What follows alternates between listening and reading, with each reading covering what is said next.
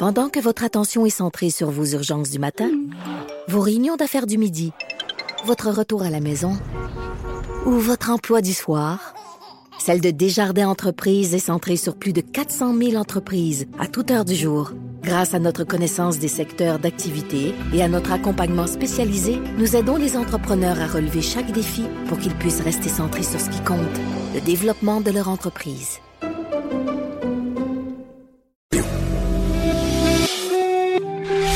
Mère ordinaire. Pour nous rejoindre en studio, Appelez ou textez 187 Cube Radio. 1877 827 2346. Anaïs Gertin-Lacroix pour euh, Bianca Lompré. Et là, on poursuit.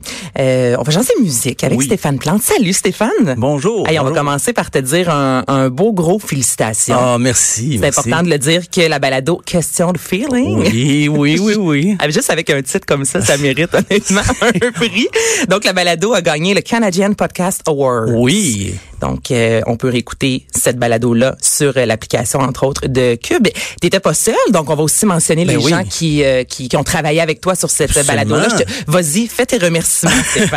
Ben, André Péloquin, euh, Élise Jeté, Philippe Melbourne-Dufour et moi-même. Et à la réalisation, c'est Fred Poirier. Donc, c'est une équipe, euh, on alterne des fois l'animation, mais euh, on travaille très fort. On Puis a- quelles sont les grandes lignes, en fait, de la balado Question de feeling? C'est que c'est pas pour rien on appelle ça question de feeling parce que oui on est fan de Fabienne Thibault et Richard Cochiente mais c'est parce que on se posait des questions par rapport à des phénomènes musicaux puis on interviewe des gens pour tenter d'y répondre. On s'est demandé est-ce que c'est différent ce qui pogne en, en région puis à Montréal puis on a rencontré des gens qui bookent des spectacles on a rencontré deux frères qui font des spectacles sont très populaires en région plus difficile à Montréal. difficile à Montréal, donc ouais. chaque balado porte sur une question de feeling musical, là, on pourrait dire.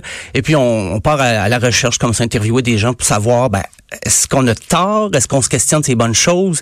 On, on trouve pas toujours de réponse, mais on éclaircit un peu la, la question. Ah, mais j'aime donc. Mais, mais c'est vrai, t'as raison. Beaucoup d'artistes disent justement que Montréal et la région, ben, tout le Québec en fait ailleurs, là, autre Montréal, c'est euh, complètement différent. C'est Ouais. un public différent. euh, Les salles sont différentes. Ben, c'est ça. Donc, on écoute ça. c'est ce qui a commencé, en fait. Cette question-là est venue même avant le podcast. C'est qu'on se questionnait en réunion. On disait, il y a des artistes qu'on connaît pas à Montréal, mais qui remplissent leur Ouais. salle en région et vice-versa. Il y a des artistes ici très trendy, qui sont très populaires à Montréal, mais ils vont vendre 12 billets s'ils traversent le pont. On voulait savoir c'était quoi ce phénomène-là. Et chaque, euh, chaque balado est issu d'une question comme ça qu'on se demande, ben, c'est-tu juste moi ou comme euh, la musique country au Québec? Qu'est-ce qu'il y a? C'est, on a interviewé Guylaine Tanguay. Personne n'écoute de country, mais, Mais- ça vend comme Exactement. ça. Aucun sens. C'est titre, c'est loadé à rebord. Ouais, absolument. Donc, c'est des questions comme ça. On vous invite. à- La dernière, c'était pourquoi le- la chanson humoristique est si populaire au Québec? Là, on a François Pérusse, Daniel Grenier et un professeur de l'école de l'humour euh, qui re- retrace l'histoire de la chanson humoristique au Québec. Donc, je vous le conseille. OK, je suis déjà vendu, moi, question Voilà. de feeling. Là, j'ai besoin de musique. Mais oui. Les, ch- les chansons, les pièces euh, les plus téléchargées Ben, en fait, sur à YouTube. travers le monde. OK, sur YouTube. Ouais, les plus Là, je visionnés. me- les plus visionnés, excuse-moi. Là, je me suis posé la question parce que je me tiens quand même à l'affût de, Oui. ce qui se passe. Fait que là, ben, je t'écoute. Je vais voir si j'ai des bonnes, euh, des bonnes réponses. Ben, les, en fait, la plus euh, visionnée sur YouTube, c'est bien sûr. Pas de-. Ben oui, on va l'entendre parce que je pense que personne la connaît. Despacito, quiero respirar tu cuello despacito. Deja que te diga cosas al oído. Para que te acuerdes si no estás conmigo. Despacito. Je vais t'avouer que j'ai jamais écouté cette chanson-là au complet. Moi non plus, Je suis pas pense. capable. ok? Non, non, je, Désolée je- pour ceux qui adorent Despacito, mais Mais euh, la chanson a eu 6 milliards cette semaine, c'est pour ça que j'en parle aussi. Ouais. C'est ben, c'est le record, là, 6 milliards de, de vues sur YouTube, c'est énorme. Et là, peut-être depuis que j'en parle, on est rendu à 7 milliards, j'ai aucune idée, ça va très vite. Et c'est sorti en janvier euh, 2017, c'est Louis Fonzi. Ça a été la chanson qui a atteint le plus rapidement 2 milliards. Déjà avec 2 milliards, les gens trouvaient que c'était énorme, les commentateurs sur les médias sociaux. Mais là, on est rendu à 6 milliards de c'est vues. incroyable. Hein? Puis, Ça- Et ça ne s'essouffle pas parce que tu viens de le dire, c'est en 2017. Ben oui. On est rendu en 2019. Deux ans plus tard. Deux ça- ans plus tard, on en parle encore, on visionne encore. Tu sais, c'est vraiment pas euh, une chanson là, qui a été euh, la saveur du mois. Là, au Ah, contraire. non, mais c'est fou. Est-ce qu'ils font beaucoup d'argent? Est-ce que tu es au courant Peut-être que t'as pas la réponse.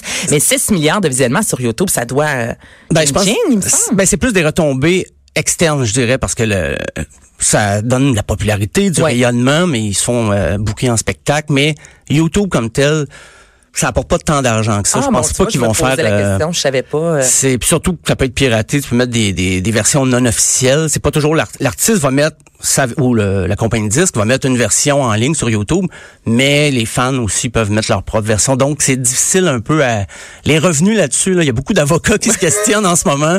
Effectivement, comment rattraper parce que les gens achètent plus d'albums et tout ça. Donc YouTube, euh, c'est 6 milliards, mais ça, c'est 6 milliards d'albums qu'il n'a pas vendus. Mais 6 milliards d'albums, ça, ça, ça s'est jamais vu, ça, dans, dans le monde. Parce qu'il y a 8 milliards de- d'habitants sur Ouais, Terre. ouais, c'est pas vrai que tu vas me dire que Despacito Non. va planter Ja- euh, Michael Jackson Non, là, dans les pas. albums les plus vendus. Ah, non, là. non, non, ça, ça serait étonnant aujourd'hui.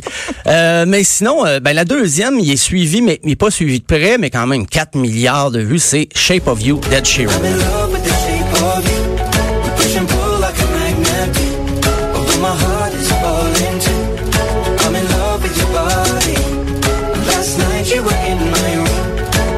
Bed sheets smell like you. Every day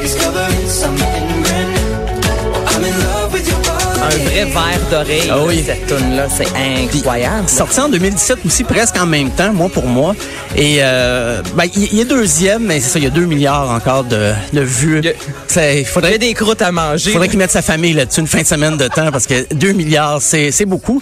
Mais il est quand même très populaire, là, Ed Sheeran. Euh, Je pense pas que ça l'empêche de dormir, de Mais pas non, être le tout premier. ce que Ed Sheeran touche, Oui. ça se transforme en succès. C'est incroyable. Et ce que j'aime aussi, c'est que son album, il y a vraiment des, des chansons très différentes. Là, Oui. c'est pop. Il y a plusieurs chansons qui sont plus euh, rock, alternatives. Donc, je trouve ça le fun. Oh oui. Il est vraiment, il ratisse large. Là. Même du folk, il y a des euh, Ouais.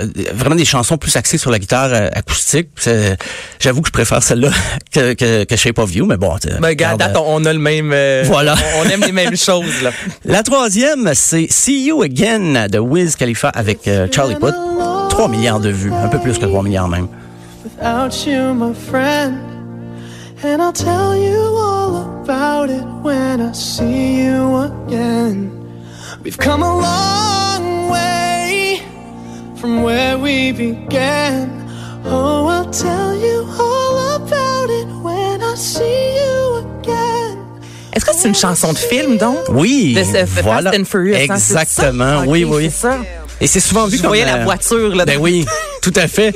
Et c'est souvent vu comme la chanson parce que bon, Paul Walker, ben voilà. Donc semble-t-il ça a beaucoup aidé à la Ça popularité. fait mousser, ben oui. Tristement, mais c'est quand même un phénomène. C'était la chanson qui avait euh, détrôné Gangnam Style. Qui, est- qui est maintenant rendu, voilà, qui est maintenant rendu au cinquième rang, mais euh, c'était cette pièce-là, elle a été au top des visionnements de YouTube, mais pendant 25 jours, avant que Despacito euh, renfle tout. Hey. Mais c'est quand même une chanson, le 3, 3 milliards de, de visionnements. Euh, On la surnomme même Fast and Furious 7. Parce Quand- que... Est-ce que le vidéoclip, euh, ben, j'imagine qu'il y a des extraits du film Oui, dans le oui, vidéoclip? oui. Ok, c'est ça. Puis c'est, mais c'est très, euh, très populaire aussi. Euh, ben, on les écoutera pas tous, mais il y avait Mark Ronson avec Bruno Mars, Uptown, Uptown, Uptown Funk. Funk. Euh, on parle même de, de phénomène YouTube aussi, là, de ce 2014. Euh, ça a été, ça, je, je dirais qu'à l'époque, ça ça pouvait se transmettre en vente d'albums plus. Il y a cinq ans. Aujourd'hui, on vend moins d'albums. C'est plus du téléchargement, des fois à la pièce. Euh, dans ce temps, il y a cinq ans, ça, ça allait ensemble. Tu étais visionné sur YouTube, ben, tu vendais, des, albums. Maintenant, c'est plus autant le cas. Ben, et en cinquième, bien sûr, Gangnam Style, euh, 3 milliards de vues. C'est C'est incroyable. Ok, Est-ce que tu le sais au Québec? Là, je te pose pas une question, c'est pas Oui, jasé avant. Donc, tu sais, si tu le sais pas, mais au Québec, euh, quel artiste a le plus de visionnement sur YouTube? C'est? Une bonne. Ben, moi, je pense que c'est Céline. je pense que c'est Ouais, ok, Céline ok, Dion. oui, ok, il y a Céline. mais Voilà. Mettons une Roxane Bruno, tu sais, qu'on entend, oui, Ouais, dans les ouais, radios, mais pas tant que ça, mais qui s'est fait vraiment découvrir euh, avec le web. Tu sais, je me demande, les artistes. Mais je pense que c'est Loud. Beaucoup. Loud. Loud, euh, peut-être pas le plus, mettons, vu sur euh, YouTube, mais un de ceux qui, qui a profité quand même assez bien du, euh, du phénomène. Là. Ses, ses vidéos sont vues abondamment. Encore là, euh, est-ce que ça, ça se traduit en vente d'albums? Mais il vend quand même assez d'albums. Ben, rempli des salles aussi, est toujours complet. Là, si Ben je voilà, trompe ouais. pas, là. donc, c'est sûr Oui. qu'un va avec l'autre régulièrement. C'est d'ailleurs, ben, tu fais bien en parler, les spectacles, c'est ça maintenant. La, la, la vache à un peu de l'industrie de la musique, on essaie de rentabiliser. Il y a aussi la vente de marchandises, des fois, de- des produits chandails. dérivés. Oui, les chandails, les, surtout le hip-hop. Mais on porte bien moins de chandail. Tu sais, il me semble quand j'étais plus jeune, là, j'allais au labyrinthe. Oui, Sur, Ah, euh, sur Sainte-Catherine. Sur Sainte-Catherine, voilà, là, dans, un sous-sol. Ah, là, écoutez, là, si vous êtes de Montréal, peut-être que vous connaissez, mais tu sais, j'avais mon t-shirt euh, vulgaire machin, Grims Oui, oui, euh, oui. Verrurier noir, tu sais. Puis, mais tu sais, maintenant, j'achète plus vraiment. Là, Je Ouais. suis allée voir Marimé, j'ai acheté un chandail, c'est vrai, à une de mes amies. Là-bas, en même temps, c'est vrai qu'au Centre Bell, à la première de Marimé, c'était con, euh, euh, sold out. Là. Il y avait plus de marchandises. Là. Donc, c'est vrai que ça s'est vendu beaucoup. Mais tu sais, je me pose la question, est-ce que les fans maintenant achètent tant que ça de chandail? Ça dépend des De genres musicaux. Kiss, ouais, Dans le métal, le métal, métal, ouais. il porte que ça. Là. Je pense qu'il il se marie avec des t-shirts de band. Mais hey, tu parlais du labyrinthe. Moi, je, je viens pas de Montréal, mais quand je venais à Montréal, j'étais obligé. C'était, Ben, faisait partie de mon pèlerinage. J'allais, je faisais les magasins de disques sur la Sainte-Catherine et on descendait s'acheter des posters ou justement des t-shirts ou des badges. Puis j'ai eu une période métal. Mais euh, c'est vrai que quand on va, exemple, au euh, Montebello Rockfest, Oui.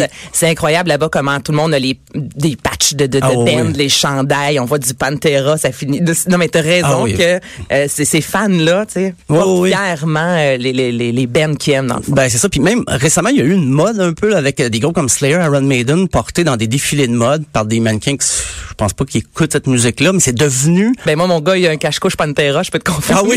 Écoute. Ah non, mais voyons C'est son parrain qui lui a donné. Ah ben voyons, c'est tellement de la musique pour enfants en plus. Voilà, Pantera, c'est tout désigné. Euh, ben ça fait un peu le tour justement d'horizon Oui. des euh, artistes euh, téléchargés. Euh, ben on parlait de revenus, ça apporte pas tant d'argent comme ça. En promotion, c'est efficace, mais c'est difficile à mesurer. Euh, mais ce qui m'amène à parler, c'est le temps des T4 en ce Ben moment. oui, On- le temps préféré de l'année. le temps préféré. Cabane à Euh, sucre, impôts, ça va oui, oui, ensemble. oui, ça annonce tout ça en même temps. Euh, ben pourquoi euh, je parle de ça là, je, je suis pas devenu soudainement Pierre-Yves McSween, mais c'est qu'il y a plusieurs rockers qui ont eu des problèmes justement avec leurs impôts euh, dans l'histoire de la musique. Faut dire que le statut de rockstar n'existait pas avant les années ben, fin 50 début 60 et là les artistes sont mis à faire beaucoup d'argent. Et en Angleterre, ils n'avaient pas prévu le coup, donc ils se sont mis à taxer les, les, les- artistes à un très fort niveau. Ben, on va justement écouter une chanson qui traitait de ça, les Beatles, Taxman.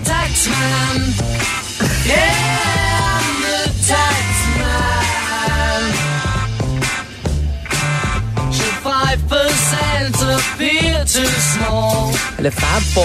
Et ont été taxés, j'imagine, en quantité avec toutes les Ben oui, parce que leur statut, ils, sont- ils étaient très riches à l'époque, mais rapidement. C'était des jeunes hommes euh, comme ça qui faisaient de l'argent, mais on dirait que le- le- les agences de recouvrement du gouvernement britannique n'avaient pas prévu le coup, donc c'était pas adapté. Et George Harrison, qui était tout jeune, c'est lui qui a écrit paroles et musique de cette chanson-là. C'est sûr qu'il y avait un... Lennon McCartney composait beaucoup, mais George Harrison a composé ça parce que il était dépassé. Il trouvait que c'est- il savait pas comment gérer tout son argent, puis il avait l'impression qu'il donnait tout. Mais par la suite, il va, il va se raviser, il va être un peu moins cinglant par la suite. Il va comprendre que c'est ce qui fait des programmes sociaux, c'est justement bon. Mais il s'est amusé avec un- une petite chanson comme ça. Mais euh, les Beatles sont pas les seuls qui ont eu leurs petits problèmes. Les Rolling Stones ont eu des démêlés euh, assez euh, flamboyants avec euh, les impôts.